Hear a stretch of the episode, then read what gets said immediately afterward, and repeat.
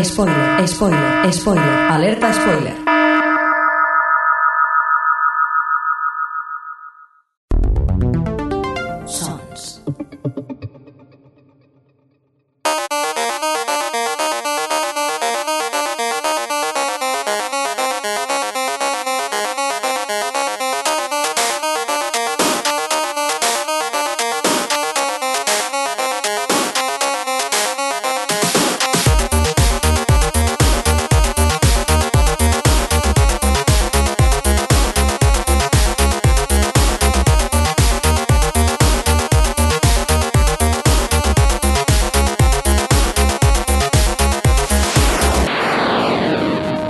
Bienvenidos, eh, bienvenidas a Gamers Ocupados en este programa especial que empezamos ahora mismo y que rápidamente os vamos a montar un poquito de qué va esto.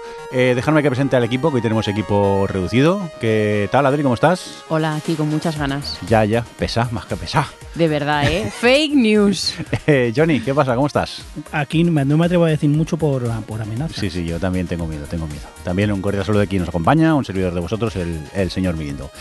Eh, Johnny, cuéntanos, que acaba de empezar el podcast y ya son ahora alarma spoiler aquí por todos lados. ¿Qué, qué- qué es lo que pasa? Porque somos malos y Sí. vamos a hablar de todo sin tapujos, de ciertos juegos que le han gustado un poquito a Adriana, un poquito solo.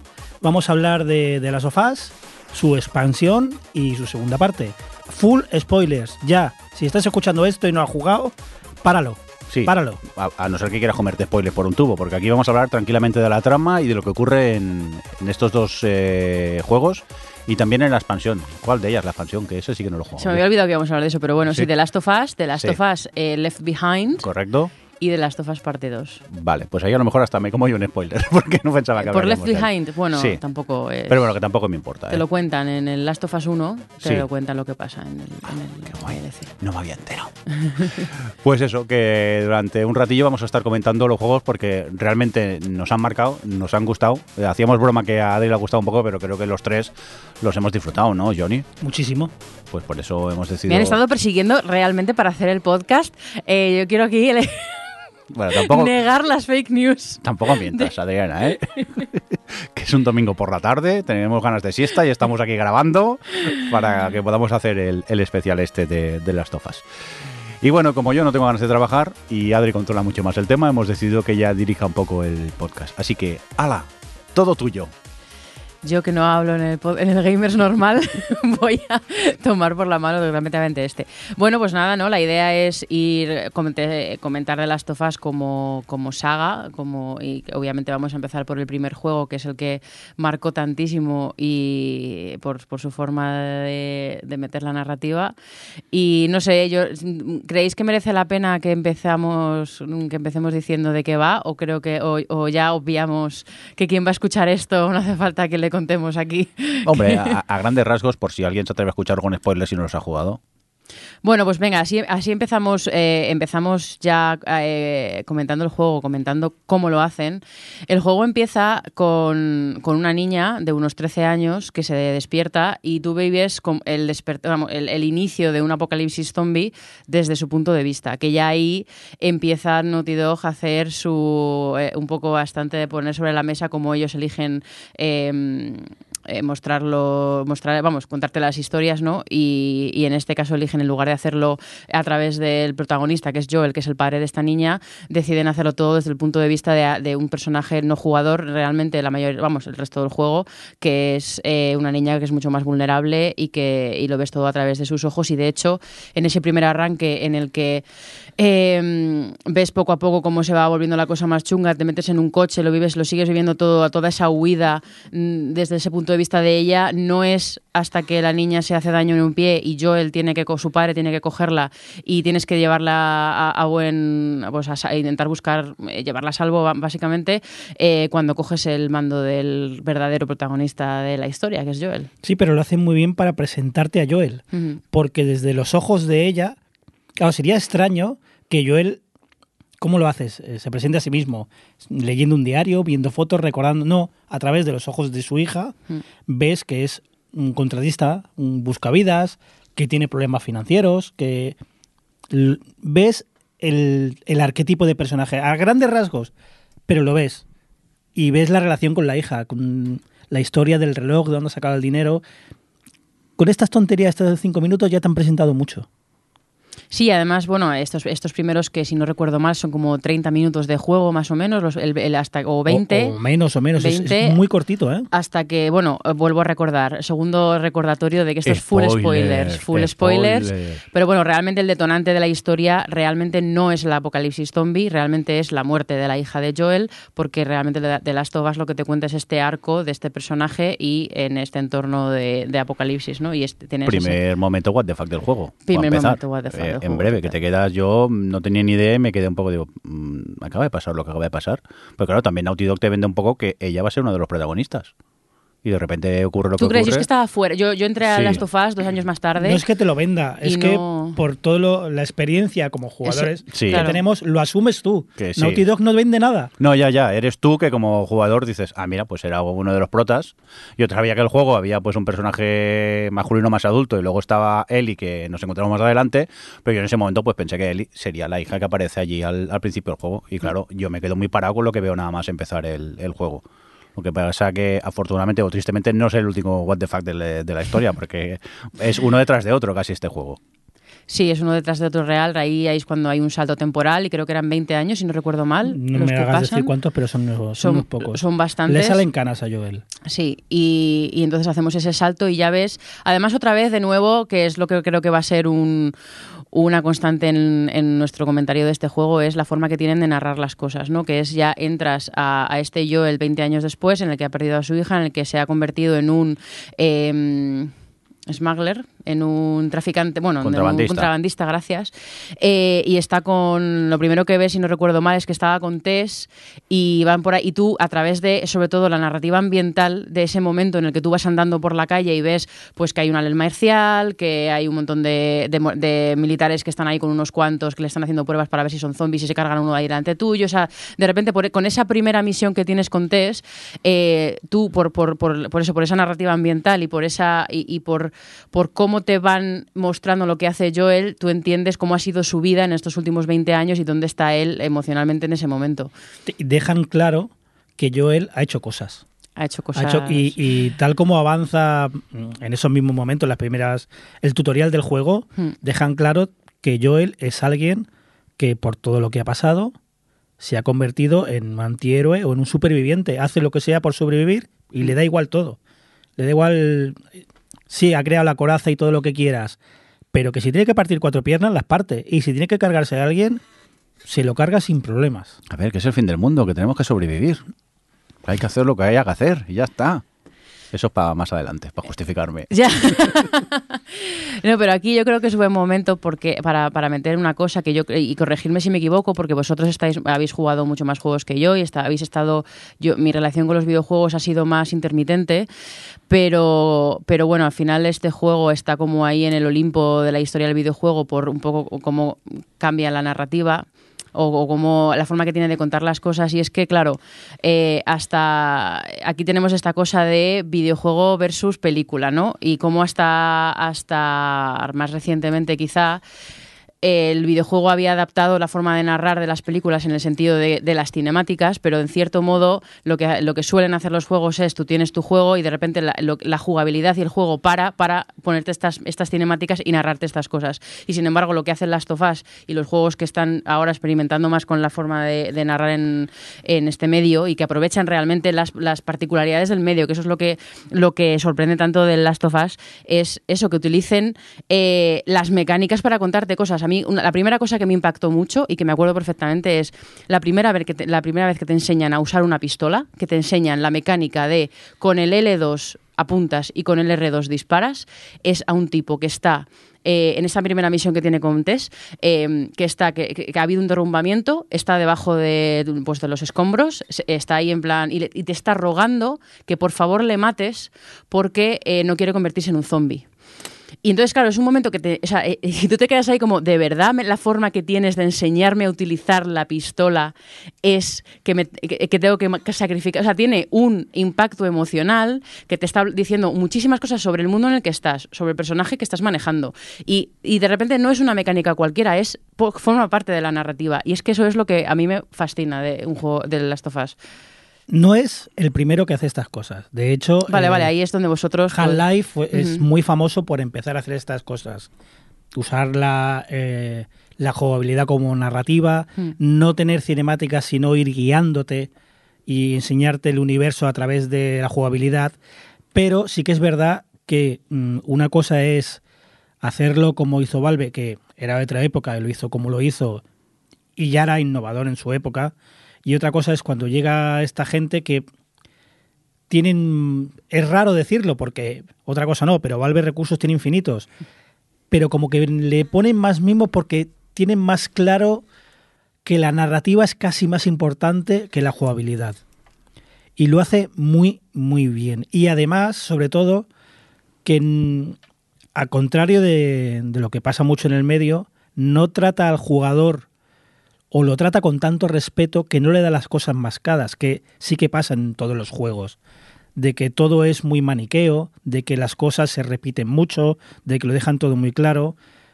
En casi todos los juegos de, de Naughty Dog, pero sobre todo en The Last of Us, hay muchas cosas que tú activamente tienes que encontrarlas o fijarte en ellas. O eh, me adelanto un poco, en la segunda parte, Mm. cuando aparece Abby, si te fijas bien en sus, en sus caras, sabes todo lo que está pensando. Te haces un spoiler tú porque te das cuenta. Pero tú activamente tienes que haber hecho el esfuerzo de, de fijarte en eso y de saber que esta gente pone el detalle en eso. Y esto sí que no es un antes y un después en el mundo del videojuego, pero Naughty Dog, eh, los tempos, sobre todo medir el tempo de cómo hago las cosas, lo tienen muy, muy bien medido y lo hacen muy, muy bien. Es que se nota que, que- han hecho una estructura de real de querer contar este arco de los personajes y han creado esos, esos climas, esos puntos de inflexión, esos puntos de giro. o sea, realmente han cogido todo eso de lo que es hacer una narración y han buscado la forma de meterlos ahí. Y a mí una cosa que me gusta mucho es cómo equilibran el, eh, todos estos detalles que los puedes ver durante el gameplay, todos estos momentos en los que vas hablando y vas, van conversando, la narrativa ambiental, pero y- y solo hacen cinemáticas o, paran el juego para que tú veas una escena cuando realmente es importante que veas estos detalles, es importante que veas la interpretación que hacen ellos. Tal. Yo me voy a adelantar también un poco al final del primer, del primer juego. em, que es un finalazo cuando ya eh, Joel ha rescatado a él y tal, y van en el coche. No sé si os acordáis que ella se- está en el coche tumbada en la parte de atrás, se despierta y se sorprende de despertarse. Y ella no sabía que tenía que morir para. para o sea, que, que el sacar la cura impliqui- implicaba que ella iba a morir. Nadie se lo había dicho cuando se fue, cuando decidió mm, meterse, ponerse en la camilla. Pero ella, de algún, esa, con esa mirada que tiene, de alguna forma el juego te está diciendo, ella se olía que, eh, que la utilizaran para sacar una cura significaba sacrificarse. de hecho- y es con ese, con ese segundo de detalle de mirada que tiene ella. Es que por eso es tan importante el acting y que, Hmm. lo, que técnicamente lo sepan reflejar. Sí. Porque en esa mirada está implícito dos cosas. Lo que dices tú, pero en, en ese momento le dice a Joel, dime lo que quieras y yo me lo voy a creer. Hmm. Y ella lo asume. Ella sabe que posiblemente sea mentira, pero decide creerse la mentira. Y lo ves, es muy importante que tecnológicamente hayamos llegado a ese punto, que se pueda reflejar, que puedas eh, copiar la mirada de un actor, que el actor sepa hacerlo y que se pueda ver en pantalla. Es tan importante porque ese medio segundo de mirada te dice más del personaje que una hora de cinemática. Mm. Y eso es, es lo que digo de Naughty Dog sabe llevar el tiempo y no te trata como no te lo no te lo marca, no te lo subraya, no hace un zoom a su mirada. Hmm. Pero si tú estás atento en ese momento, tú lo ves. No te, no te trata del- de, venga, esto es un jueguito, tira para adelante. Crea una narración con todas sus consecuencias. Y lo hace muy bien, lo hace muy, muy bien. Es que hay otro momento que yo creo que es uno de esos momentos que todo el mundo recuerda, ¿no? Que es el de las jirafas. Si os acordáis, antes de llegar al momento de las jirafas, eh, ella había sido, había estado secuestrada por, eh, por unos caníbales que estaban ahí, que se la iban a comer. Y en el momento cuando ella se está defendiendo tal, hay eh, un momento que aparece por fin Joel y ya está que acaba de, de escaparse de un tipo que le, que le iba, que le iba a matar y le está ahí dando de golpes como una energúmena y aparece Joel y la abraza y le dice baby girl.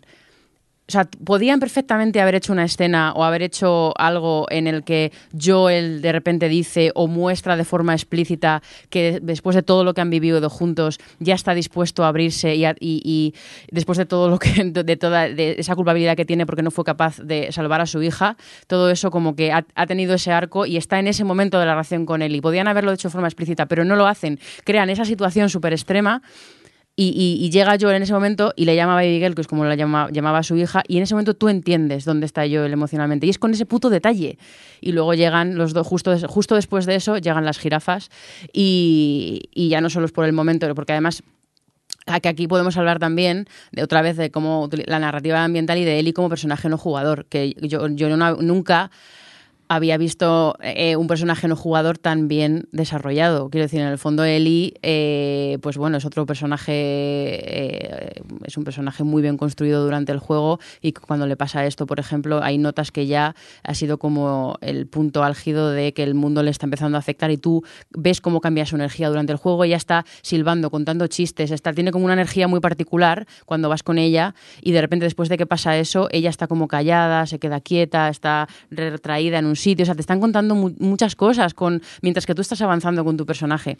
Y llegan a las jirafas y ahí tienes e- esa, ese, ella ese momento de, de, bueno, de como es un momento feliz y tú también notas en un detalle de una mirada de Joel que él sabe que es de los pocos momentos felices que van a tener. Y, y, en fin no sé, que eh, hay un montón de, de- de detalles de estos que, que, bueno, que para mostrar de esto que estamos hablando, de cómo, de cómo Naughty Dog, eh, lo que dices tú, ¿no? Que no quiere ponértelo todo de forma obvia y de forma maniquea, sino que te lo quiere contar con pe- pequeños detalles y de realmente aprovechar las oportunidades que tienen para hacer este tipo de narrativa. Y, y el mundo que construyen, porque sí, hemos visto mil apocalipsis zombie, pero ya empezando por el detalle de que los zombies se han inspirado en la famosa hormiga, etcétera, etcétera, que ya está bien parido en cierto, en cierto sentido. El mundo, eh, lo típico del hombre es el más malo que los zombies, sí, pero las sociedades están estructuradas así. Es cierto, esta niña, lo que dices tú, mm, a ver, es una niña, Mm. va creciendo, pero es una niña, es alegre, tal. El mundo la va afectando, se va haciendo mayor. La construcción de todo, la construcción de las sociedades, personajes que vemos más adelante, cómo afecta a la gente vivir como están viviendo, el estrés, está todo muy bien cohesionado. Será más o menos mm, realista lo que tú quieras, pero es todo plausible. Es muy plausible. Está muy bien hecho. Los, lo hablábamos cuando hablábamos de la segunda parte.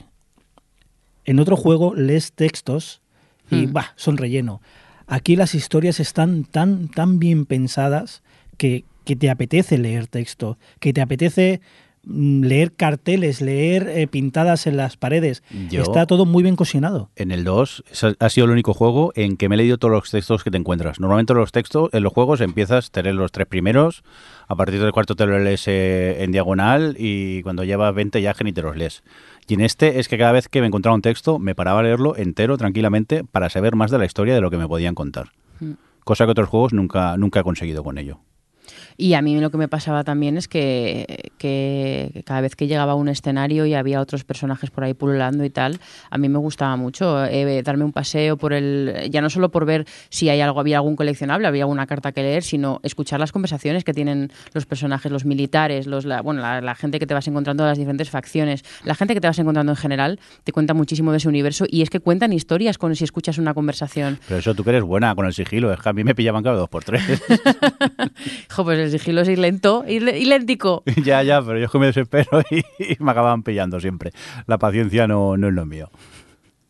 Pero bueno, pues eh, no sé, no sé si queréis que, que queréis comentar algo más del 1, porque yo creo que es que hay muchas cosas que vamos a, a comentar cuando hablemos del 2, que es el que tenemos más reciente y es el que tenemos eh, mucha, hay mucha chicha. Eh, Vamos a, seguro que volvemos Pequeño a cosas. detalle, yo Sí, en el sí. 1, mm, con los bichos, el momento se pasó susto, miedo.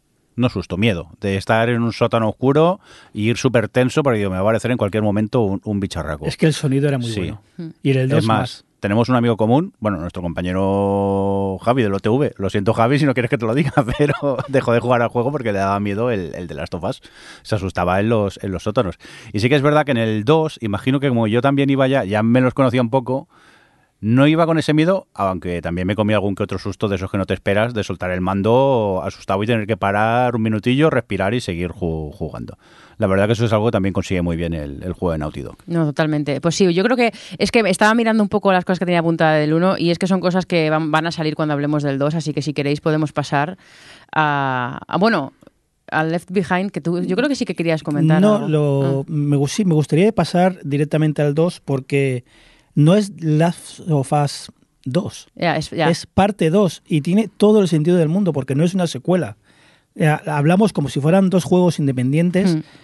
y creo que más que nunca para nada. O sea, es una continuación directa, pasen los años que pasen. Mm. Es, Es, que directa- además, perdona, una cosa que, que- que- que he pensado antes cuando has dicho lo de la, la conversación que tienen al final del 1, eh, es que te lleva al viaje que tiene Eli en el 2, lo del prométeme que lo que me dijiste es Eh, verdad y el otro dice lo prometo y ahí se corta el o sea, va a negro ahí Es que y todo el las segundo juego va de puto eso. de Last of Us 2 son las consecuencias del Sí, primero. sí. Porque Joel tiene un, un acto que es completamente egoísta, que como toda historia hay que saber cómo ha llegado hasta allí, pero es un Mm. acto egoísta.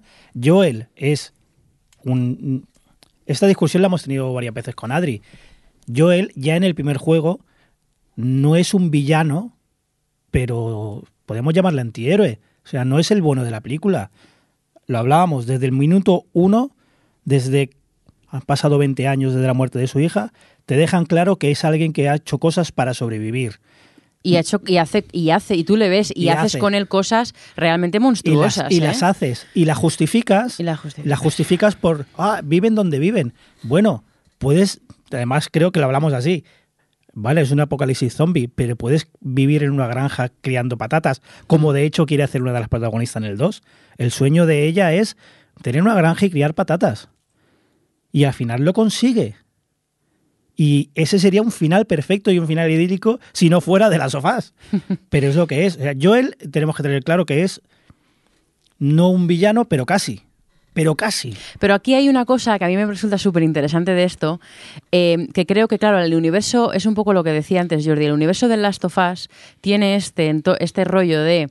Es, eh, es un apocalipsis en la supervivencia, la crudeza de la supervivencia, tal, y además Joel y Ellie tienen la excusa de que su objetivo final durante el juego es llegar a un hospital para que hagan la cura que puede salvar a la humanidad. Entonces, en tu cabeza les puede, puede y entre eso y que tú les llevas y eso te genera una empatía con ellos, puedes llegar a justificarles. Que esto yo le ponía un poco De a- eso se trata, no ser maniqueo. Ya. Claro, cada uno, y eso de eso va de las sofás 2, cada uno desde su perspectiva hace lo que cree que es correcto. Evidentemente, pero por ejemplo, y eso... No, pero lo hace, a lo- que iba es que lo hacen muy bien en el sentido de que encaja en el universo como por ejemplo no conseguían hacerlo bien en, el, en los Uncharted.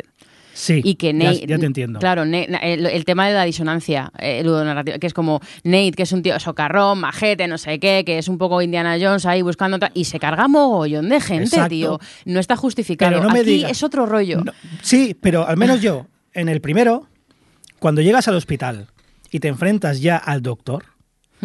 La reacción de, de Joel, que ha vivido todo lo que ha vivido, que tiene el background que tiene, sí, pero es- a todas luces es exagerada. Pero monta la que monta no- al doctor, adiós, a la primera. Coge a Eli, eh, empieza a llegar gente y hace un Nate. Empieza a cargarse a gente a saco, pero hace un... En la escabechina que hacen en el hospital, no me extraña que lleve las consecuencias que lleve. Es que la lía pardísima. Y es, es a todas luces que sí, que pero estás hablando de un hombre que está roto, que desde que murió su hija ha hecho de todo y a lo mejor ya lo siente así. Pero aunque lo entendamos, aunque lo justifiquemos, yo tengo claro que no es el bueno. Hmm. Luego el acto es egoísta, condena a toda la humanidad. ¿Que uno habría hecho lo mismo? Posiblemente, pero lo hace. Y no lo hace en sigilo, como decías tú, de mm, un golpe al doctor y me la llevo. No, no. Se carga, ¿qué se puede cargar? 50, 100 personas en ese hospital.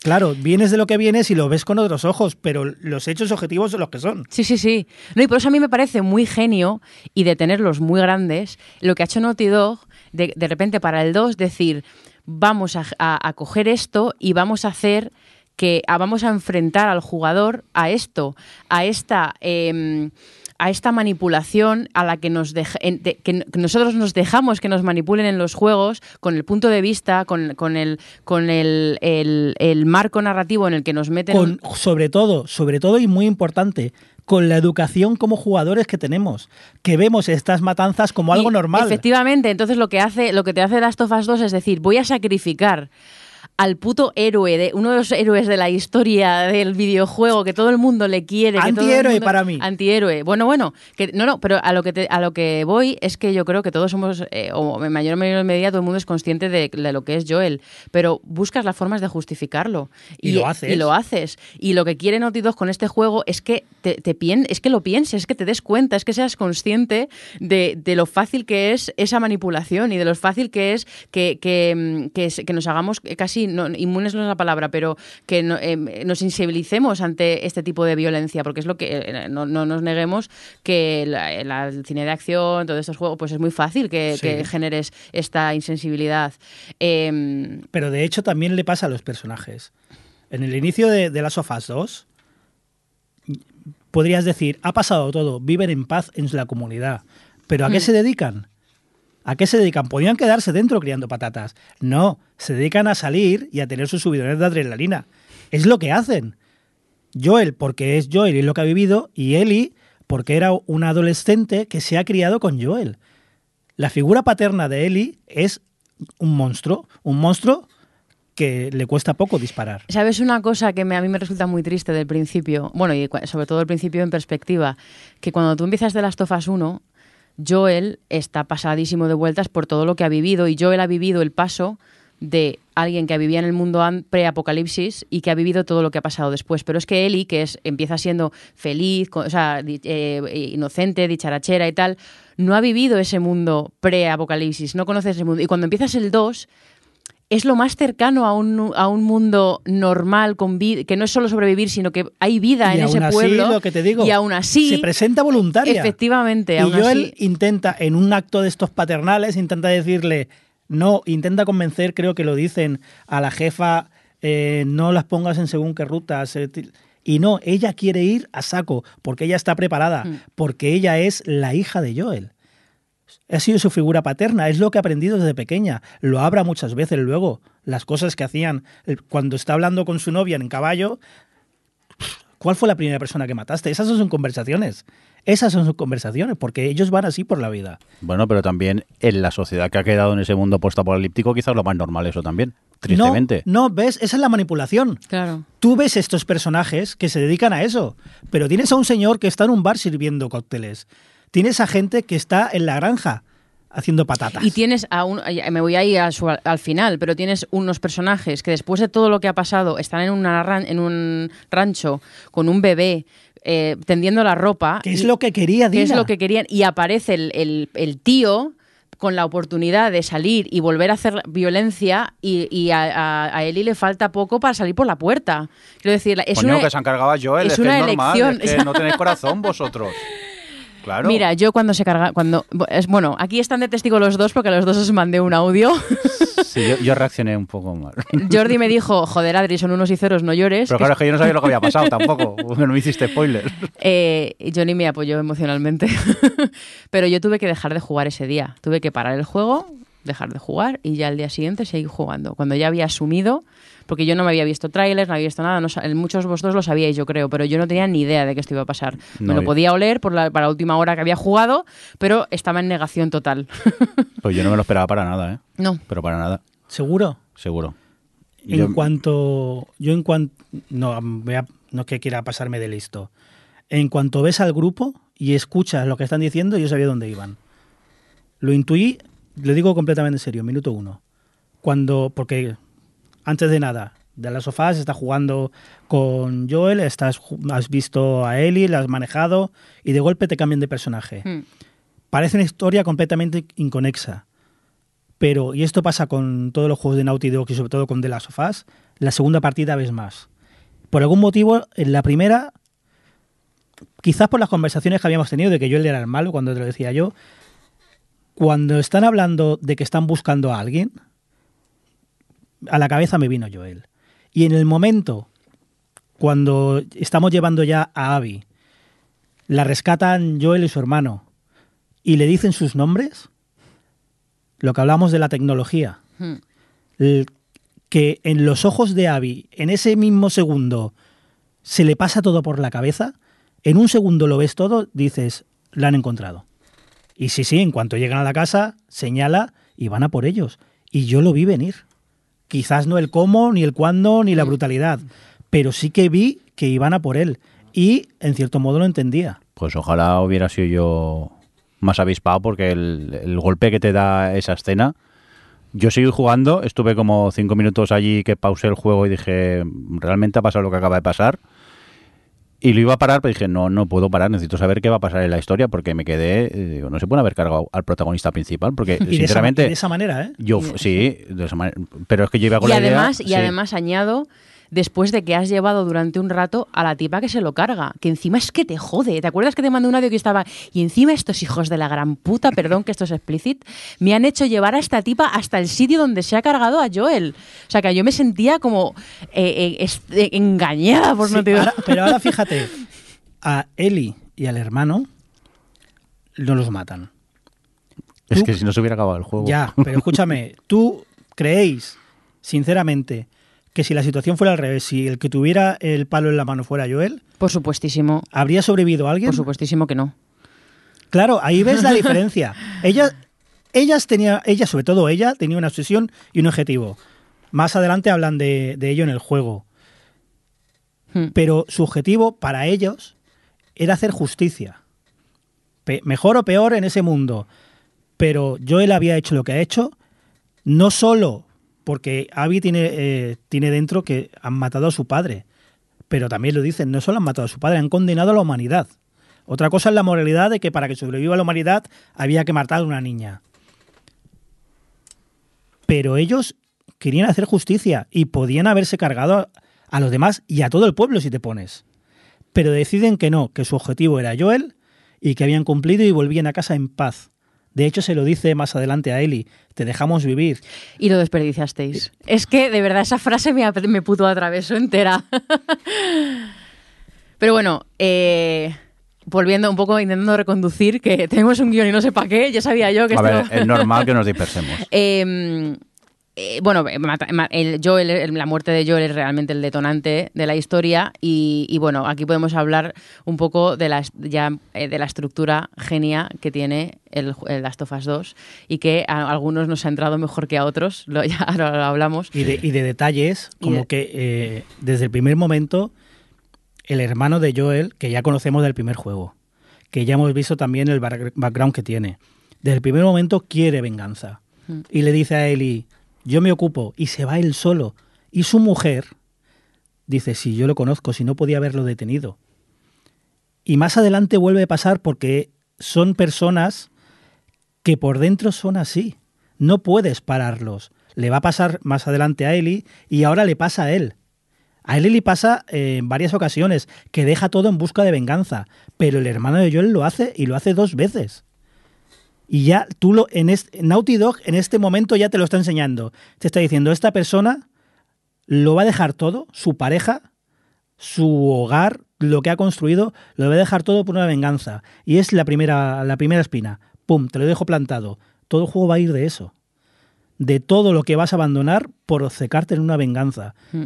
Abby, en cierto modo, lo hace también. O no, realmente lo que. eh, O sea, por eso la estructura está tan bien, porque realmente lo que te están. O sea, donde, donde empieza Abby, acaba Eli. O sea, quiero decir, tú estás viendo eh, una, una venganza o ves una, una, sed de venganza por parte de, de Eli y todo ese descenso a los infiernos que tiene, cuando tú además ves como a Abby no le ha servido absolutamente para nada vengarse. Porque además es que a mí me parece eh, eso, cuando ya da- dan ese giro y empiezas a manejar a Abby y empiezan a ponerte en perspectiva todo, eh, tú ves todo lo que ha perdido Abby por esa obsesión, esa transformación física que tiene, aparte de psicológica, la, como eh, la relación que tiene con Owen que se va a la mierda, eh, bueno, bueno, la relación en general con todo el mundo que le rodea después de, que se carguen a Joel. Eh, tú sigues, o sea, tú tienes, te hacen jugar las pesadillas que tiene Abby del momento de la muerte de su padre, que la sigue teniendo incluso después de cargarse a Joel. O sea, tú ves todo lo que, o sea, todo, cómo le ha afectado a Abby eh, llevar esa venganza y que no le ha servido para nada y tienes que estar... eh, eh, manejando a Ellie que quiere hacer esa venganza cuando tú sabes que es que, bueno, ya lo sabías de antes, pero ahora con más, como con más perspectiva que no le va a llevar absolutamente a nada bueno. Sí, pero es que a Abby, además, lo lleva de una manera que es más personal. Sí, pierde una relación con, Jo- con Joel, con. ¿Cómo se llama? Owen. Owen. Pierde la relación. También porque ella ya estaba cerrada desde un principio. Ella. En su cabeza era entrenar y buscar venganza. Entrenar y buscar Por eso, por eso venganza. estaba en la obsesión. Pero lo de Ellie lo ves diferente porque va. Tiene más asideos, Ellie. Tiene más personas. Y ves que una a una las va abandonando a todas. Mm. Incluso mintiendo. Incluso abandonando a alguien que tiene que ayudar. Pero más porque se está mintiendo a sí misma. Pero, Evidentemente, evidentemente. pero, no, pero es- nos estamos adelantando, pero hablemos sobre todo de esas primeras 15 horas en las que estás con Eli, todavía no sabes que el juego va a hacer ese giro y que te va, y que te va a ponerte tal. Eh, a mí, una cosa que me fascinó y que me dolía y que me, me gusta mucho porque al final, aunque en los videojuegos puede parecer eh, este tipo, o incluso en los mundos abiertos o tal, que tienes más libertad para, para cierto tipo de cosas, no es cierto, es una libertad falsa. Eh, y cómo Naughty Dog juega con esa limitación que tú tienes para influir en la historia realmente y cómo, cómo te enfrenta a ese descenso que tiene él y cada vez. Además es que cómo juegan con la tecnología, que lo, lo mencionabas tú, cómo aprovechan que puedes ver la expresión de él y que gira un poquito la cámara cada vez que haces un sigilo y te acercas por detrás y vas a, rom- a rajar Ves- un cuello. ves el odio en la ves cara. el odio en la cara de él y es que te atraviesa o cómo, pues eso, ahí, si, si te enfrentas a una, hay una escaramuza, no sé si, bueno, si lo- lo- tiene que pasaros, pero la última persona que queda de ese grupichi de, de enemigos eh, te pide clemencia siempre, si se queda viva. Y, y- y a- y esa es la persona a la que Eli mata con más crudeza de todos. Y cada vez que, cada nuevo grupichi que te encuentres de enemigos, cada vez es más cruda, cada vez se desangran más, Pero- cada vez son más tal. Y, y sí, sí. Ahí es muy, muy, muy importante la jugabilidad. Porque, que no se me entienda mal, los combates no son divertidos. No. O sea, sí, es un juego, eh, es un juego disfrutable, pero los combates no son divertidos. Yo aconsejo siempre jugarlo un puntito por encima de la dificultad de lo que estás cómodo. Si estás cómodo en fácil, en normal. Si estás en normal, en difícil. Porque no son divertidos y además, mientras estás jugando al juego, no sé si estáis de acuerdo, tienes la sensación de que no tienen que serlo. Que tú estás jugando a eso y un combate tiene que ser duro y tú tienes que pasarlo mal porque es una situación de vida o muerte, es muy cruel, las muertes son muy duras, se apoyan mucho en la tecnología que te lo enseñan todo. Es muy explícito siempre. Es explícito, Mm. pero realmente explícito, no Mm. explícito de película. Y está hecho realmente para que lo veas y para que tú sufras. La cara de odios de Eli, tú ves que cuando está cortándole el cuello a alguien, lo está haciendo con todas las ganas de su alma y que en ese momento odia a esa persona. Son píxeles, sí, pero el acting es muy, muy bueno. Odia a esa persona y tú ves que sí, luego va a abrazar a Dina, pero en ese momento Eli es todo odio. Y los combates son pesados, las armas se notan pesadas, duras, toscas. El revólver eh, tiene mucha potencia, pero hay un peso ahí, hay un- una intención en el combate. Y me parece que es muy importante porque apoya mucho la narrativa. Claro, es que es lo que te está contando Naughty Dog en realidad y además estamos, y me parece muy guay porque realmente cuando ves este tipo de, de, mm, de historias violentas y eso, la- los personajes que están fuera de los protagonistas y los secundarios no importan. Y estamos hartos de ver eh, cine y series de acción en la que las muertes son daños colaterales de, gente que está por ahí, son daños colaterales que no importan. Y lo que hace aquí Naughty Dog es, mostrarte esa violencia y enseñarte que, pues eso, que la violencia es, es, es puta mierda y te hace sufrirla con ella y te hace... em, y además eso, lo- eh, creo que lo men- comentábamos cuando hablamos de Last of Us, o del juego en su momento cuando empezamos a jugarlo, que los, los enemigos la- lo- tu- se llaman por su nombre, tienen nombres, sus perros tienen nombre, lloran cuando se encuentran a uno de sus, eh, de sus compañeros muertos. Eh, si tú te paras a escucharles, les oyes hablar de que anoche no lloraron, no durmieron porque la- el bebé estaba llorando, o sea, eh, y, es una violencia, esa, la violencia y esas muertes importan. No son personajes no jugadores que son píxeles que se mueren y están entre tú y tu objetivo. No, no. no es, o sea, eso es el fin. El fin es que tú tengas que sufrir esa violencia y pongas en perspectiva lo que está haciendo Eli. Y además, y aquí, o no, por ejemplo, o no, o bueno, o, o que empiezas a acostumbrarte, a insensibil- insensibilizarte No, pero y ves- convertirte en ello. Pero ves lo que hace. No, pero claro. Lo que hace Naughty Dog ahí para que eso no pase y para que obligarte a reflexionar sobre este tema son cosas como cuando por fin encuentra a Nora, creo que se llamaba, esta que la acorrala ahí en una en una en un pasillo y, En y- un pasillo infectado. en un pasillo infectado y de repente la cámara pues, se pone en Eli. Tú no ves en ningún momento a la otra persona y con ese- en su cara de rabia y tú como jugador tienes que darle al puto cuadrado para que Eli eh, em, eh, eh, torture a una persona. Y ahí es lo que está, la- es la forma que tiene Naughty Dog de que te pares a pensar lo que estás haciendo y de que pongas en perspectiva la- eh, toda esta violencia y de que no pase Sobre lo que tú todo dices. de que veas. cómo- eh, además, creo que ese es el punto en que Eli se rompe. Sí, sí, es se no, rompe es en, no retorno en el sentido de no hay vuelta atrás, Sí. mm, tiene una obsesión y de hecho en ese momento es cuando tiene la pelea con Dina porque se entera que está embarazada. Y es cuando le dice, eres una carga, que poco antes han tenido una conversación de si no tienes cargas eres más libre. Y en ese momento, claro, Eli ya está rota. Eli ya solo tiene un objetivo en la cabeza. Y cuando Dina está embarazada dice, "Por- eres una carga para mi objetivo. Lo más importante es vengar a Joel, no pienso nada más. Luego se arrepiente de lo que ha dicho, pero lo ha dicho porque lo piensa. Y bueno, siguiendo con Eli, antes de que pasemos a, a ese momento del teatro en el que nos quedamos todos con el culo torcido, eh, antes hablábamos de cómo Last of Us 1 utilizaba, bueno, sí, lo hemos hablado todo el rato, ¿no? De la, cómo utiliza Naughty eh, las mecánicas y tal para contarte cosas. Hablemos un poco de los flashbacks que tenemos que hay durante, durante las horas que estás manejando a Eli eh, y lo bien que lo hacen para, pues eso, de nuevo, mediante flashbacks, primero eh, conectarte con la nostalgia del primer juego y de tu relación con Joel e incluso estas guiñitos que había bromas con respecto a- al primer juego, como lo de nadar, ¿verdad? Bueno, es que no es un guiño, te Es están que- enseñando una mecánica con un guiño. Sí, sí, sí, sí. En todo el primer juego, Eli no es que no sepa nadar, es que le tiene miedo al agua, Hmm. le aterroriza. De hecho, en el primer juego hay escenas importantes con el agua.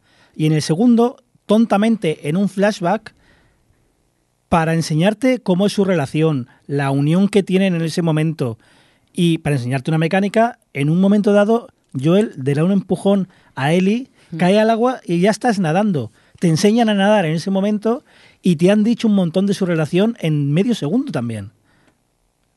No, no, totalmente. Y, ade- y además también, por ejemplo, en otro flashback, en el que luego acabas yendo ahí con Joel, eh, eh, no me acuerdo, era por, como por una casa, que además te hacen, tienes que coger, hay, hay cosas para coger, hay armamento y tal, como que te- y, hay ruidos y te hacen pensar que vas a tener que pelearte y luego al final no es, o sea, juegan mucho con tu expectativa en ese sentido. Eh, ese, ese flashback empieza que te van a enseñar cómo funciona el arma del francotirador y lo aprovechan para enseñarte también tu relación con Tommy, que es muy importante la relación con, de él y con su tío. Y el estado de la relación con Joel, porque lo El hablan. est- efectivamente, porque eh, ahí, bueno, eso lo podemos hablar a lo mejor bien cuando ya hayamos puesto todo en perspectiva, pero efectivamente, al final, toda la historia de Ellie, que además, otra cosa que me parece muy genial, a nosotros nos- nos sorprendió que el, el primer tráiler que salió de Last of Us 2 fue eh, el- la escena de la- del baile.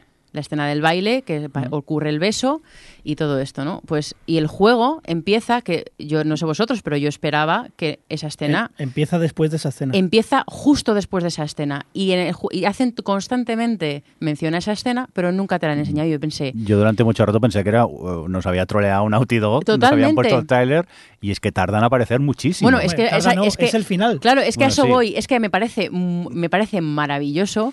Que, claro, yo decía, joder, qué listos, han aprovechado, o sea, dan por hecho que hemos visto el tráiler o qué, porque me parecía flipante que hicieran referencia todo el tiempo a eso, pero nunca lo vieras. Pero ¿qué pasa? Que te lo enseñan cuando tiene sentido, cuando no es un detonante, cuando es un clímax emocional en el que tú en ese momento, después de todo lo que ha pasado, entiendes ¿Por qué reaccionan como reaccionan? por qué reacciona. co- Y en ese momento es en el que entiendes por qué, de verdad, por qué Ellie ha tenido esa reacción tan visceral a la muerte de Joel, porque Abby era le había arrebatado la oportunidad de perdonar a Joel. Y eso pasa después de esa escena del beso, en el momento en el que ah, eh, Ellie promete a Joel intentar perdonarle por haberle mentido por lo del final del primer juego. Y la última conversación que ha tenido ha sido una pelea. Y la última conversación que ha tenido ha sido una pelea. Y te lo ponen cuando ese momento es eso, es un clímax emocional, no es un detonante, que habría sido lo que habría hecho la mayoría de los juegos, yo creo. Bueno, de los juegos, de las películas, de de, las películas series. y de todo, efectivamente. Y es que, es que, son, es que son muy buenos, tío, son muy buenos. Eh, pero, pero bueno, esto, que, que de repente llegamos con Eli al teatro. Al teatro en el que pues ahí hay como, se cargan al amigo, que no me acuerdo ni cómo se llama, Jesse o algo así. Bueno, Jessie, Jessie. eh, y de repente hay, te ves ahí que te manejas a la puta tipa que se ha cargado a Joel. Yo en ese momento, os lo juro, que como- solté el mando y dije, me cago en mi puta vida. Y hay pruebas, hay pruebas. Hay pruebas. ¿No tenemos uno de esos audios para ponerlos? Eh, ¿Cuán genio es? O sea, a ver, realmente me parece eh, brutal eso que, real- que, que, que Naughty Dog, eh, lo, bueno, lo veíamos hablando y que lo diga Jordi, que es el que peor ha llevado ese cambio de nosotros tres, cómo es que para hacer discurso, para contarte lo que te quiere contar sobre la violencia, sobre la venganza, sobre todas estas cosas, te haga manejar al personaje que llevas 15 horas odiando desde el punto de vista de Ellie y que además, eso, se ha cargado al personaje que tanto quieres de todo un juego anterior. Eh, a ver, eh, ahora que ha pasado el tiempo, lo asimilas mejor, lo entiendes, dices jugada maestra de Naughty Dog, bien, pero en ese momento, eh, ¿os acordáis que llevas el personaje a salir una misión y eh, les atacan y se empiezan a disparar? Yo no hacía nada con el mando, yo esperaba que la matasen, porque yo quería que la señorita muriese el personaje ese, porque no la soportaba, la odiaba a muerte. Y aunque yo creo que vosotros llegasteis a empatizar más con ella, yo me costó y todavía no acabo de empatizar con ella. Lo que pasa que, eh, hablando con vosotros, me dijisteis, sé paciente, es lo que hay, te la tienes que comer y vas a jugar con este personaje hasta que llegues otra vez al teatro. Creo que juegas más que con Eli. S- Posiblemente en cuanto a tiempo, sí. Bueno, yo me refería más a- a- a- al tiempo de juego, supuestamente son pues esos cinco días que ha estado Eli en Seattle, Tres, o sí, tres, que sí. vuelves a, a llevarlos con, con Abby. Y porque vosotros me hicisteis un poco, porque yo en ese momento luché por no dejar el juego. Porque se me hacía muy cuesta arriba llevar al personaje de, de Abby. Y de eso se trata, de que te cueste. Claro, Pero eso es muy arriesgado por parte de Naughty Sí. Dog. ¿Cuánta gente habrá dejado el juego? mucha, seguramente. Bueno, lo hablábamos. El 50%. Hemos grabado antes el programa, un 50% de personas. Es, es, es arriesgado, pero es que Naughty Dog está todo el rato recalcándotelo. Todo el rato. Sí, has llevado. Ahora llevas al personaje, como decías, que odiaba Eli durante X horas. Pero mientras Eli la odiaba, se iba cargando a sus compañeros por el camino. Sí, la historia te Compañeros lo, te, te cuenta y tú te das cuenta y dices, joder, es y durante verdad. todo el juego vas viendo notas, vas viendo cosas, incluso hay una conversación en uno de los recuerdos eh, que le dice Owen, porque recordad que estos antes eran luciérnagas. Hmm. Y dicen, ellos buscaban la cura para la humanidad. Y en una de las conversaciones, Owen le dice a Abby, eh, estoy cansado de pelear. No, pero es que eh, ellos son los malos, son los terroristas. Y Owen dice, Abby, antes nos llamaban terroristas a nosotros, porque los luciérnagas eran los terroristas. Sí, sí, aquí no hay uno bueno. y te este lo está juego. diciendo, desde la perspectiva de cada uno, cada uno hace lo mejor. Los luciérnagas buscaban la cura para la humanidad y le llamaban terroristas. Ahora ellos están en contra de otra facción y les llaman terroristas. Y luego profundizarás en la otra facción y verás que también tienen lo suyo, sus cosas buenas y sus cosas malas. Pero individualmente cada persona tiene lo suyo. Y Abby también empatizas con ella Sí. viendo todo. Pero yo como jugador que, llevo do- dos juegos con... Bueno, quizá a Ellie no la llevas tanto en el primero, pero es igual, te encariñas de ella. Y en este que la llevas tantas horas, de repente dicen, pues no, ahora vas y llevas a la que para ti es la mala. Claro, eso a mí me jodió un huevo, sinceramente. Claro. Es que además eh, ya hemos visto muchas historias en las que se hace esto de intentar humanizar al villano, ¿no? Y contar que los villanos también tienen su origen y también tienen sus motivos. Pero lo que la diferencia que de este juego y de lo que quiere hacer Naughty Dog es que no es humanizar. Lo que hace, ellos humanizan con, por ejemplo, lo que hemos dicho antes de con la violencia, cuando tú estás manejando a Ellie y los, la gente a la que se enfrenta los humaniza porque tienen nombre, porque sufren, porque tienen vida, porque te muestra, o sea, eso es humanizar, pero es que lo que tú quieren, lo que quieren con Abby es que tú sientas ese, que juegues con ella esos flashbacks de pesadillas de su padre, que, que veas todo lo que ha perdido, que veas ese cambio físico brutal Y a través de los cuando- flashbacks. Cuando, hablas de humanizar, de- en, en otras series, en otros juegos, en humanizar a un terrorista. A ver, no es lo mismo humanizar a una persona que pone una bomba y mata a 50 personas Mm. que a una persona que por venganza se carga al que ha matado a su padre, a uno. No es un terrorista, no es alguien que digas, no es un Thanos. Oh, Thanos, que quiere matar al 50%, bo- vamos a buscarle un motivo. No, es una cosa muy específica, es Claro, un no, acto lo que iba, específico. claro, lo que iba es que con lo que hacen con él y, y sus- es humanizar. Lo que hacen con Abby es que tú, las, que tú sientas eso y la- lo que hacen es convertirla en, en un, en, una- en un individuo con. O sea, lo, lo- lo transforman en algo bastante íntimo con ese personaje y quieren que lo vivas con ella y Lo que lo sufras que con ella. Yo mientras jugaba mm, tenía la sensación de aquí Naughty Dog me está obligando a que empatice con ella y, y sienta aprecio por ella. Pero ¿Y yo no el rencor que le tenía me costaba mucho. Claro. Luego, con el tiempo y meditado el juego, me parece una jugada maestra y sí que es verdad que al final acabas entendiendo el personaje porque reacciona sí, porque realmente ves lo que- que ha sido Ellie, porque realmente cuando ves el personaje de Ellie, yo al menos no me daba cuenta de la, de la crueldad, de lo cruel que llega a Claro, a eso voy, Luego que- sí, luego sí. Cuando ves realmente, intentas empatizar ya más con Abby y te das cuenta de a todos los amigos que se ha cargado de, de Abby y Ellie antes, dices, joder, es que eso, también se ha pasado. Por eso te pregunto, es que me Y- parece interesante. Claro, yo- lo ves, también, lo ves a toro pasado o no te da cuando tú llevabas a, a Eli en el momento que se rompe eh, y empieza con una barra de hierro a reventar a la, a la enfermera o doctora, no recuerdo qué es. Sí, doctora. ¿No te dabas cuenta ahí de lo que era, del monstruo que se había convertido Eli? Sí, quizás sí, Y lo- pero y lo o sea, tapabas se lo perdonas. lo es que No lo que, se lo lo que quiere, lo que quiere Naughty Dog es que tú te, te plantees esto y digas, hostia, con Abby estoy en plan, la, o sea, con, con Abby Prejuicio, me, con lo, me estoy planteando, me estoy prejuicio. planteando que, ti- que tienes un prejuicio, me están diciendo que empatice con esta persona y me están obligando a que empatice con esta persona y con Eli ni te lo planteas. No, porque con Ellie lo das por sentado, es lo que tiene que hacer en ese momento. no te resulta, no, no te resulta estimulante que un juego Hombre, te haga por- esto. Por, Claro. supuesto. Es que de hecho- o sea, aplausos para Naughty Dog. lo hace con una persona que es muy importante para ti.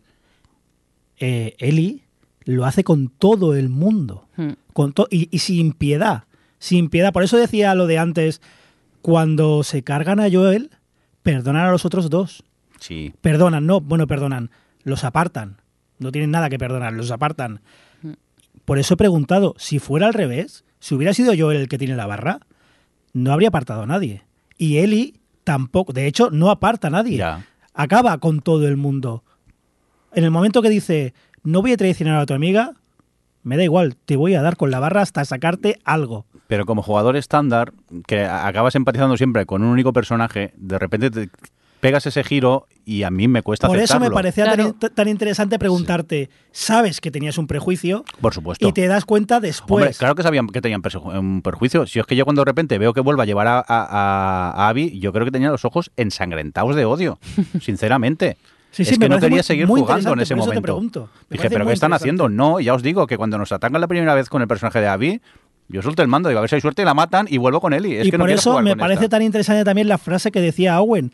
Nos llevaban terroristas a nosotros. Sí, a claro. ver, es que allí no se salva nadie, tío. Estamos en un mundo post-apocalíptico y la gente lo que intenta es sobrevivir No, y tristemente... por, que les eso decía lo de Joel, Sí. que no es trigo limpio, No. porque puede dedicarse Claro. a criar patatas y él decide sobrevivir partiendo piernas. Pero es que estamos en una sociedad que no tiene ningún tipo de normas, tío. Ahí la justicia cada uno la saca, exacto, la eh, crea como quiere. Exacto, y Joel decide qué justicia quiere. Claro. Que moralmente y de los estándares de hoy en día eh, no es correcto, totalmente de acuerdo. Pero si entras dentro del juego, yo creo que puedes llegar a entender el por qué pues Joel actúa así, porque él ha querido, sinceramente, porque es que no hay ningún tipo de ley. Mm.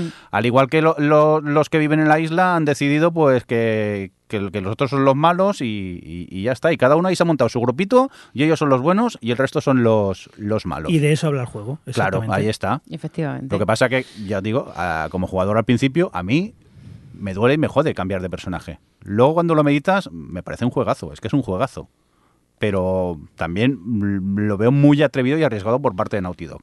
Es que si no lo hacen giro. ellos, eh, ellos o Rockstar, no veo otro, otro equipo que pueda hacer algo parecido. Mm.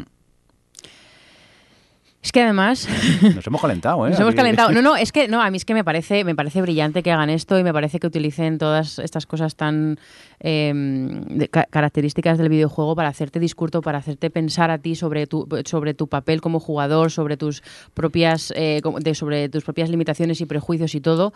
Pero es que además ya no solo eso, ya no solo todo esto que estamos hablando del discurso, sino como la capacidad que tiene un puto videojuego de emocionarte, porque no sé vosotros, eh, pero Johnny sabe esto mucho porque me ha sufrido durante todo el juego. Em, todo el viaje que tienes cuando ya estás manejando a Abby, toda la expectativa. Yo, yo, yo, a mí me generaban muchas emociones. Dos cosas. Uno, saber que en algún momento tenía que volver a ese teatro.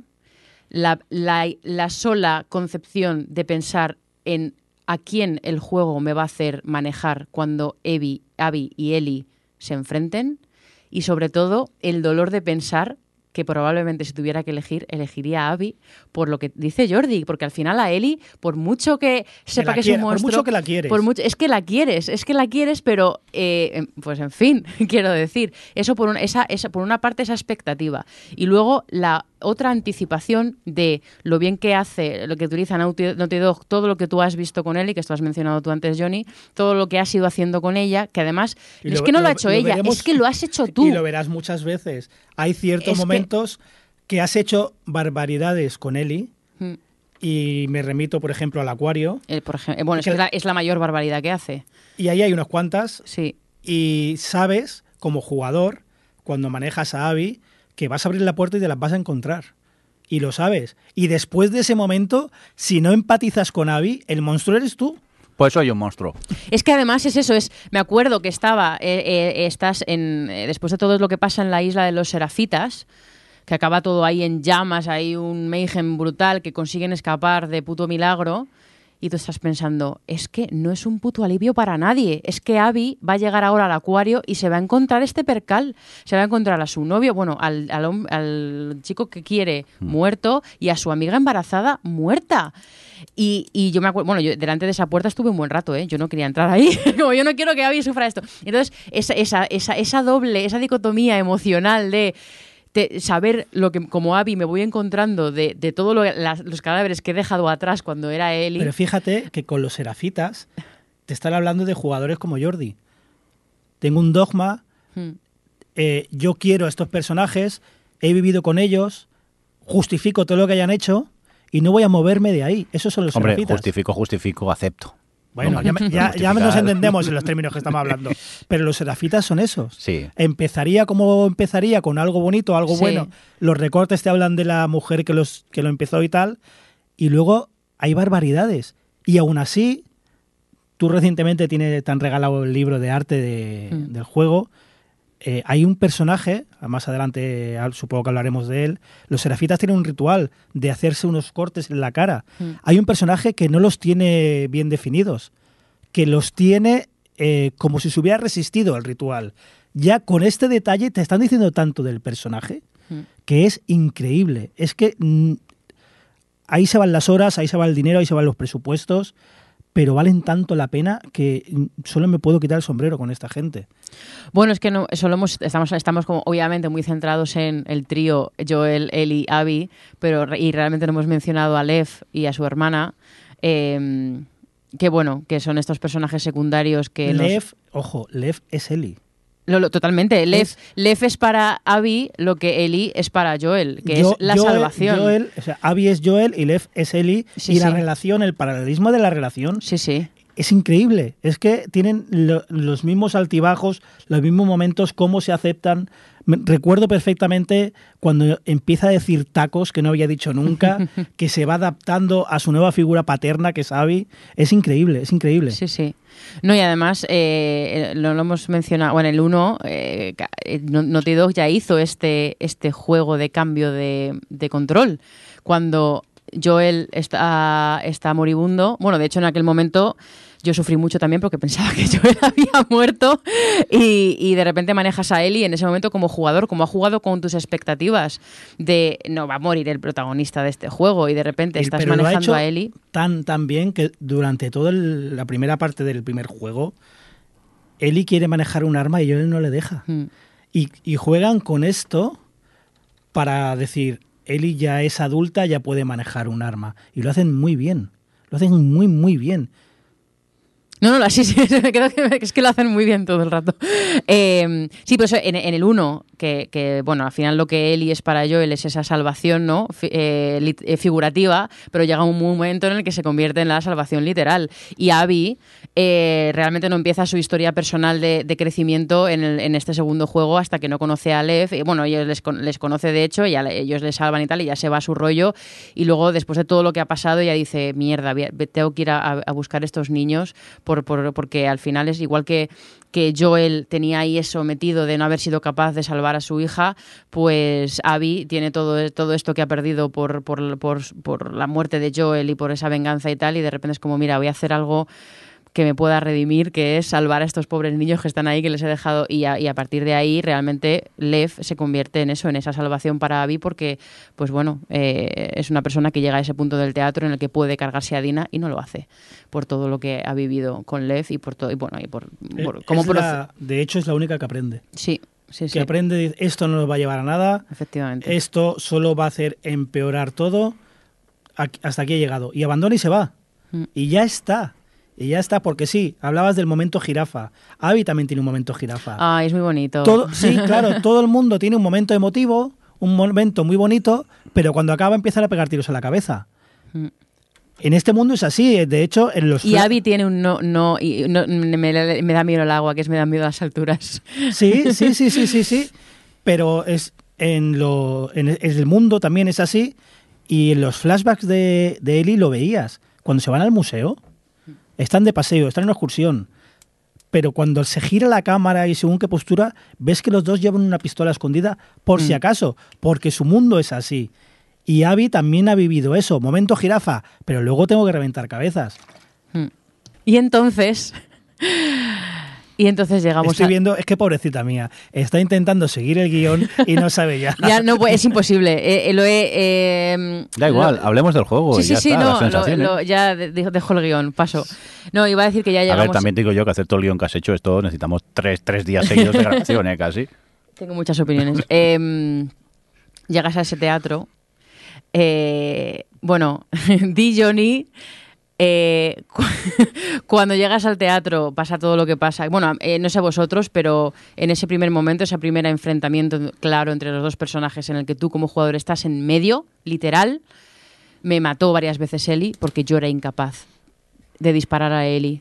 Y además es que me quedaba mirándola, con, además con esa rabia que tiene, que ya además tú ya la has visto, ya sabes de dónde viene, que no sé, hay una cosa que a mí me, me, me, me- me dolía mucho cuando, a medida que avanzas eh, las horas con Eli, en la primera parte, eh, o sea, la primera parte de, quiero decir, la primera mitad del juego 2, eh, cada vez que, lee, que, que va encontrando cartas y las lee, y las cartas te cuentan historias que son devastadoras, como siempre. Todas. La reacción de Todas. Eli cada vez se va. Ya, ya las últimas cartas que cogen, no sé si os acordáis, es como. ¡Ah! Como un desprecio. O sea, Otra, otra, Otra. joder, sí, sí, sí, sí. Y cuando llegas al teatro y ves a esa Eli completamente desencajada, ida, y yo me quedaba mirándola, claro, me mataba todo el tiempo. Es que esta escena la hemos visto dos veces. Eh, Primero, claro. Cuando estás llevando a Eli, sales del, te- sales del teatro. Sí, has hecho todo lo que has hecho, pero claro, mentalmente, por las elipsis, estás como un poco más desconectado. Sales eh, de una puerta y ves que se han cargado a Jesse. La otra te está apuntando, está eh, el otro con la, apuntándote con unas flechas y estás como, oh, ¿qué, hija de puta, ¿qué pasa aquí? Pero el tiempo es tan bien medido que cuando llevas a, a Abby, llegas inmediatamente después de encontrarte todo lo que te has encontrado en el acuario. Y entiendes perfectamente la reacción de este se está moviendo, ¡pum!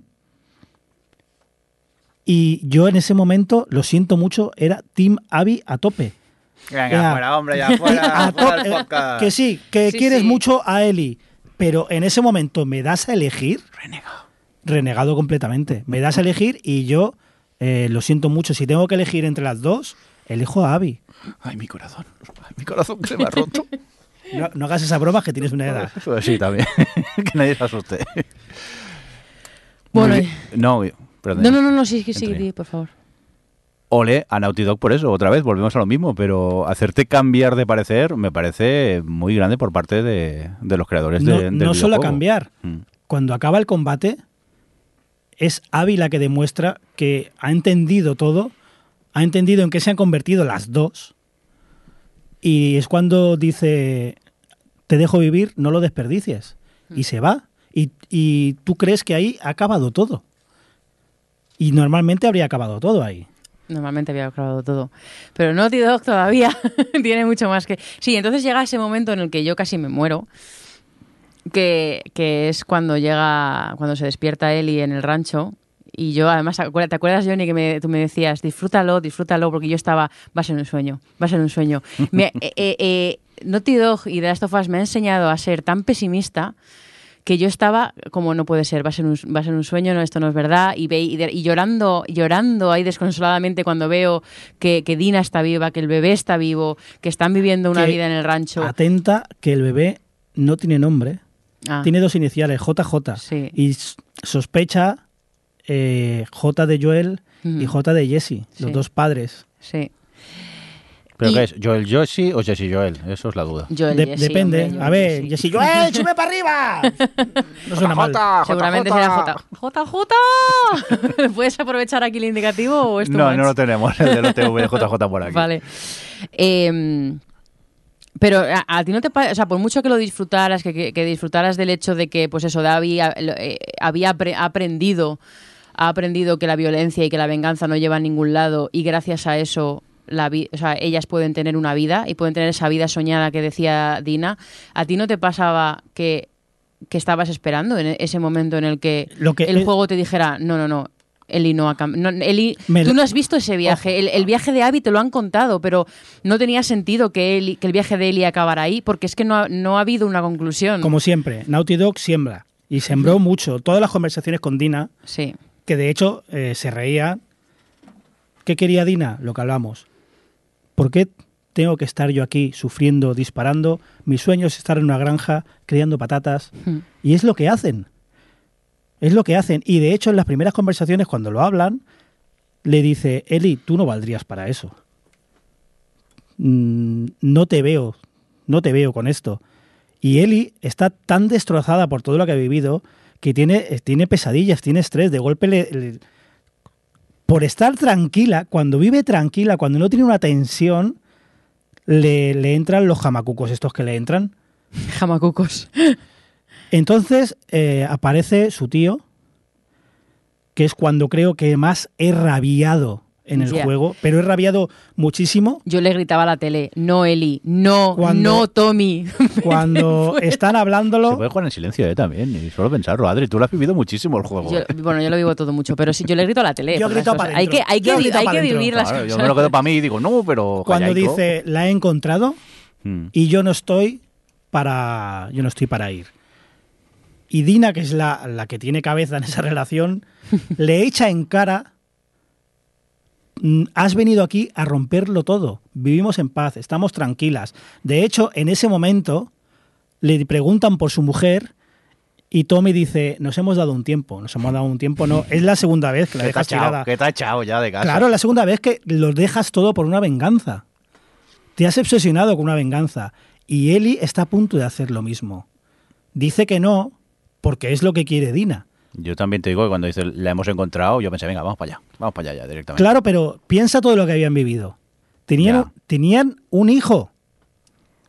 Y de hecho, cuando se está yendo, Dina se lo dice. Si haces esto es por egoísmo. Si te vas, no vuelvas. ¿Y qué decide Eli? Darse la vuelta a irse. A buscar una venganza. Y a encontrarse lo que se encuentra. Pero es lo que habla, lo mismo que Joel. Podían dedicarse a plantar patatas. Pero quieren dedicarse a lo que se dedican. Un detalle que de esto que me, que me gusta mucho, que te lo cuentan, pues eso, como hemos dicho antes, con detallitos, ¿no? Eh, hay un momento, la primera vez que se encuentran la guitarra, la primera vez que tocas la guitarra en el juego, es cuando estás por ahí con Dina el primer día de Seattle y, y la coge la guitarra a Ellie y le toca Take On Me a, a Dina. Y es una canción que, bueno, pues te, te- recuerdan ellas en un momento que salieron por la noche, yo qué sé, tienen- es una canción que significa algo para ellas. Pero bueno, ya tú ya sabes, por lo que has visto antes, que la guitarra es un elemento que, bueno, que representa a Joel. La guitarra es la unión, es Efectivamente. como está, como habla con Joel, no tiene otra forma de comunicarse con Efectivamente, esa, esa, esa él. representación Y de por eso el final es tan duro. de la relación de, de Ellie con Joel está representada a través de esa guitarra. Y a mí me gustó mucho el detalle ese, de esa escena, porque ahí Ellie, o sea, esa, esa guitarra y esa eh, representa el amor para ella, el, amor que tiene, que, que- que- porque siente por Joel y que Joel siente por ella y esa conexión. Y ella podría perfectamente, y ese momento bonito entre Dina y ella es una forma de decirte, tú puedes reconducir ese amor. A- ante- te, te tienes esa relación con Joel, esa relación bonita, ahora la tienes con Dina. Puedes elegir el amor en Dina y puedes elegir, no elegir la venganza, sino elegir eso. Y que, y sin embargo no lo hace. Quiero decir, y el, y es ese pequeño detalle, o sea, bueno, son esos pequeños detalles que dices, joder, es que son muy buenos, tío. Y en lugar de, pues eso, de agarrarse a la canción de Dina, se agarra pues a, a Joel y a su venganza con Joel. Pero es que son esas mm, cositas que molan mucho. Juegazo, juegazo, sí. Juegazo, No hay más que decir, ya está. Yo el, el especial lo hubiera hecho juegazo y ya está. No hubiera estado lo que llegamos ya. Pero bueno. Es que podríamos decir mil cosas porque, Sí. bueno, yo además, eh, el tema de, de la venganza como argumento universal, que lo hemos visto 500.000 trillones de veces y cómo Naughty Dog le da un poco la vuelta a que cuando tú ves una venganza para seguir al protagonista tiene que estar siempre en el lado moralmente justifica- justificable porque si no pierdes al espectador y pierdes esa empatía. Y, es- la- aquí tenemos la prueba con la muestra con Jordi y tenemos la muestra bueno con todos un poco el, el cómo le dan la vuelta a esa a esa a ese tropo argumento universal tan tan tan eh, utilizado y, y- y que te hagas pensar pero de verdad o sea quiero decir esto de la venganza entonces qué pero bueno es que yo creo que, que da para para mil millones de horas esto. No hemos hablado mucho de cosas que no fueran de la historia no sé porque ya podemos Ya podemos ir cerrando, pero podemos ir cerrando pero voy a decir Pero es a- que al queda margen de todo esto encima es que es juegazo. Pe- Quiero decir que me lo he pasado, o sea, eh, en los momentos de sigilo, eh, de- o sea, lo- que, que no eran divertidos, pero eran muy estimulantes. Bueno, eh, me acuerdo perfectamente del momento este con los, tras los serafitas, que parece eso Vietnam, que estás ahí con la... O sea, que además, al margen de todo esto, es que encima todo el mundo mecánicas, todo el mundo combate, todo el mundo tal, es que es... Que es- y es- técnicamente, Ahí ya, no lo es que ya... No, es que no lo nada- hemos dicho, es pero- como de perogrullo decir es que esa- es absolutamente hay, hay espectacular. burradas como que cuando coges el revólver, el revólver tiene X balas. Si gastas tres y das a recargar, Abby, Abby y Eli meten tres balas. Es, es increíble, Hmm. es increíble. Pero eh, lo damos por hecho, todo las el mundo. cajas Sí. fuertes. Yo Sí. las he abierto Ah, todas las- de oído. Sí, sí, descubrí que se podían eh, abrir de oído y, y la primera que tenía la combinación, cerré los ojos, fui probando, clic, digo, hostias. Y a partir de aquí, eh, a no ser que encontrase allí delante de la caja, como quien dice, la combinación, tampoco me mataba mucho buscándolas. Me ponía ahí de oído que, y... te- que técnicamente Sí, es, es- increíble, lo damos por hecho y ya. Sí. Porque si no estaríamos también horas. A mí una cosa que me gusta mucho es, es la diferencia que hay entre Eli y Abby en cuanto a tus habilidades y las, del tipo de armas que, que puedes utilizar, porque bueno, es lógico que al final Abby es una tipa con educación militar, vamos, con entrenamiento Claro, militar. Eli, Eli se ha criado eh, Claro. con un contrabandista, Sí. ha aprendido lo que ha aprendido y Abby, después de lo que pasó, literalmente ha entrenado toda tu vida, su vida para eso. Hmm. Y Pero fíjate, o sea, eh, curioso porque cuando haces el giro y coges a Abby, al menos, no sé vosotros cuando dijisteis, me van a hacer... Eh, cuando, cuando asumisteis que ibais a tener que pasar tantas horas con Abby también. Pero yo, el momento en el que me, me- me escamó, porque cuando la cogí nada más con todo ese odio que la tenía y todo eso, pensé, bueno, ya la he manejado un poco antes, ahora la manejaré un poco porque quieren que que vea quién es y luego ya volveré a Eli. No lo sé, porque pues tus... tus, tus, tus- Yo pensé lo mismo, ¿eh? tus- Yo pensé lo mismo. Las cosas que asumes como jugador, ¿no? Eh, pues fue cuando cogí el primer manual de Abby, de eh, saber hacer, eh, construir tus propias balas o algo así, y que me fijé en eso, fue como que me escamó. Dije, hay un árbol entero aquí. aquí hay un árbol A mí entero. me- pasó justo en ese momento. y dije, O, o Ahora, ¿por qué tengo que coger de esta un manual? No. Quizás Sí, con sí. las monedas, también el También, coleccionable que coleccionable. tiene ella. Sí, sí, sí. Yo confieso que eh, hubo momentos de cuando llevaba a Abby que decía, por favor, que se acabe ya. Yo lo que quiero es volver a. Pero porque tú estabas muy, te le tenías mucho asco. Tenía- Sí, sí. es que yo le tenía mucho asco. Pero bueno, vamos a ver. Momento granja. Hmm. Cualquiera habría pensado que era el prólogo, el, el prólogo no, el epílogo del juego. Sí. Que aquí se acaba. Bueno, y que no- quedan cinco horas de Pero juego. no, se- no se acaba para nada. Bueno, para nada. No hemos hablado del final, por cierto. Yo, es verdad, yo decía, bueno, ya está, ahora aquí cuatro imagencicas, ya saben los créditos y venga, ya va a acabar el juego. Y No, a mí, me, a mí digo, me gustó eh, y de hecho hasta me hizo un poco de ilusión cuando la pareja, hoy no encuentro a los luciérnagas, pero habla por radio, chicos, Ah. que estamos aquí, venir, y dije, por fin, se lo merecen, se lo merecen. Y pasa lo que pasa, uff, uff. Y cuando crees que ya no pueden salir más facciones de mierda, de verdad, ¿eh? Otra. Y todo ese final, bueno, ya tenemos ese enf- enfrentamiento último con las dos. Hay, hay un... mm, mm, lo vi en la segunda partida. Hay una cosa en el... No sé si es el doblaje o en el original pasa igual. Cuando Ellie llega donde está Abby, alguien dice, el- el- pregunta, ¿dónde está Abby? Y dice, la han mordido. Ya, es que dicen que está infectada. En la segunda partida me di cuenta que se refieren a Ellie. Que a Ellie la han mordido.